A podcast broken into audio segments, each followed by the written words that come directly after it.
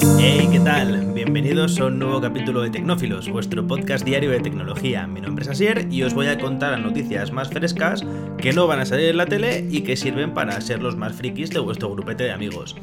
Sabéis que el tema del 5G está en todas partes, la gente, pues hay gente que tiene miedo, hay gente que dice que la vacuna del COVID es por un tema del 5G, que bueno, que el 5G nos va a ferir el cerebro, y hay empresas que se están aprovechando de esto, y eh, de hecho hay varias empresas que están vendiendo productos, en este caso vamos a hablar de un colgante, que dice que protege contra las ondas 5G.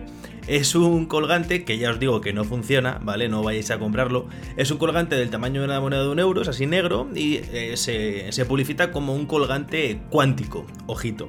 Pues bien, este colgante cuántico, que como curiosidad el logotipo que tiene grabado es el logotipo de la criptomoneda Cardano, pero bueno, eso es otra historia, em, lo que dicen es eso, que te protege de las ondas 5G varias entidades o organismos han, emitido comunicados diciendo que mucho cuidado con estas cositas que son bastante peligrosas. De hecho, la Autoridad de Seguridad Nuclear y Protección Radiológica de los Países Bajos, su acrónimo es ANUS, como culo, pero bueno, ANUS, ha dicho que, que es muy peligroso porque emiten radiación.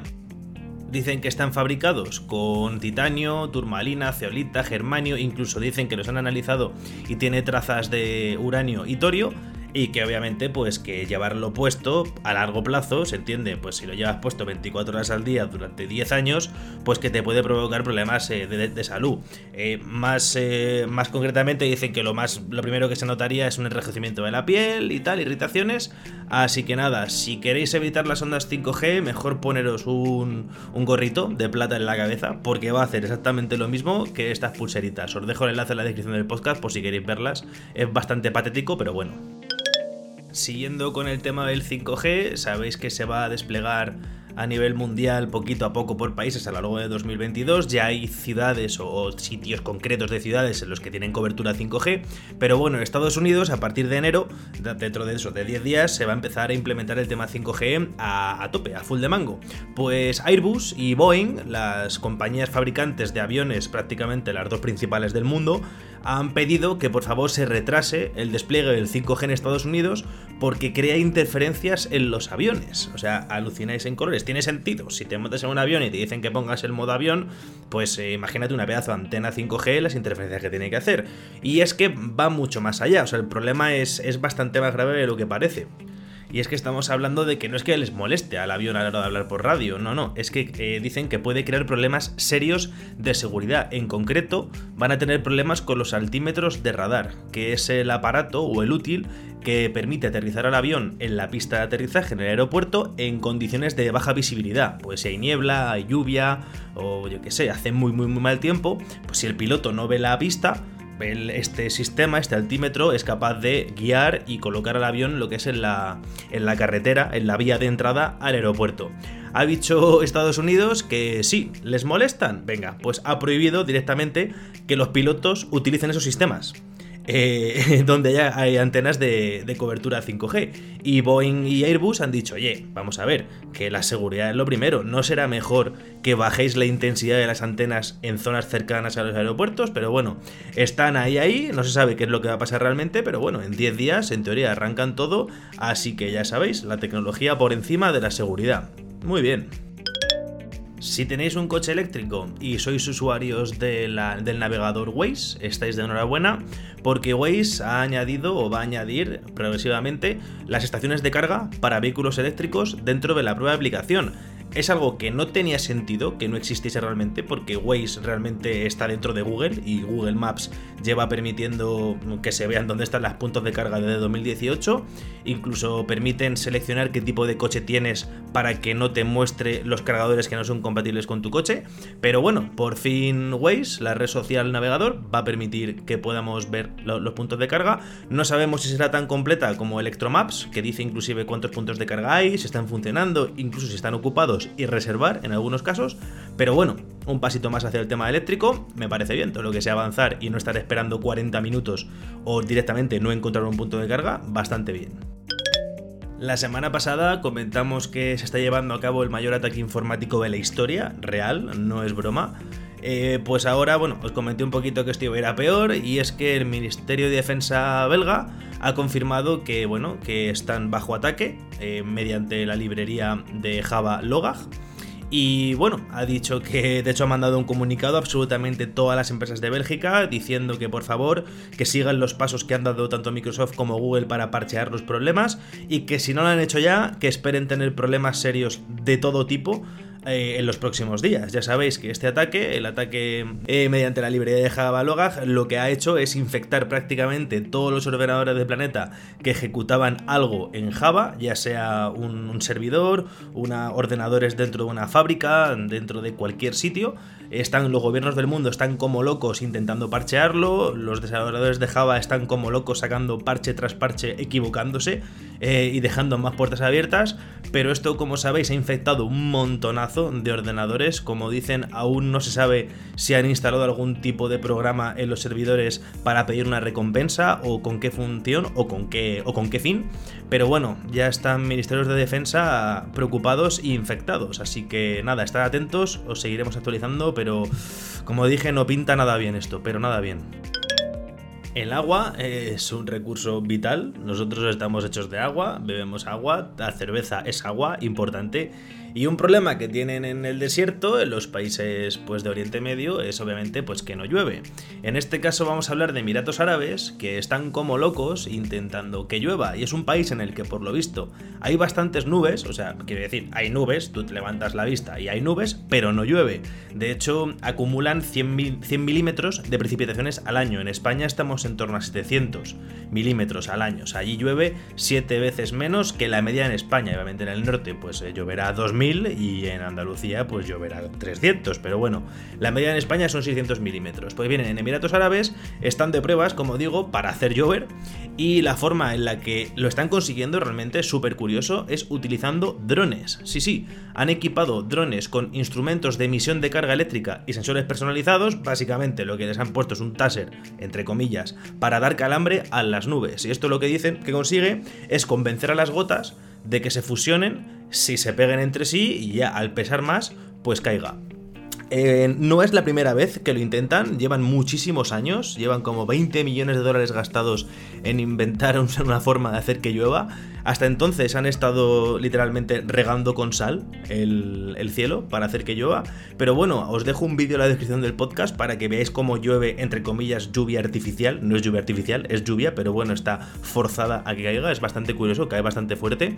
Y no es el primer país que lo, que lo intenta. China, por ejemplo, es un país que es la leche de grande. Eh, hay sitios en los que llueve un montón y hay sitios en los que prácticamente desierto.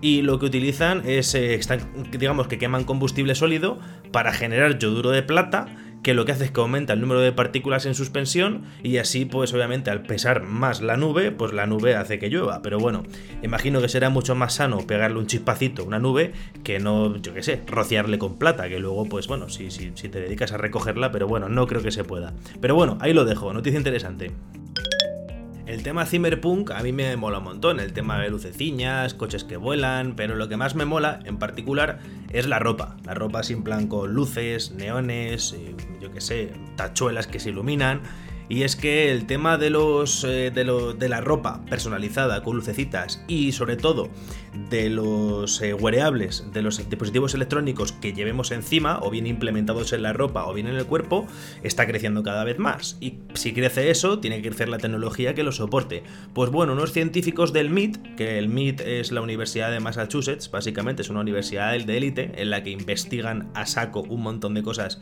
e inventan un montón de cosas chulas, entre ellas esta batería que es una batería ultra fina, es un, como os explico, eh, lo podéis ver en la descripción del podcast, es una batería en la cual la energía está acumulada o tiene forma como de carrete eh, súper largo, como las cinchas estas que llevan los todoterrenos delante con la cuerda, con el gancho para, yo que sé, para remolcar o para agarrarte un árbol, pues igual, pero ultra fino, dicen que tiene micras de diámetro y que puede medir hasta un kilómetro de largo.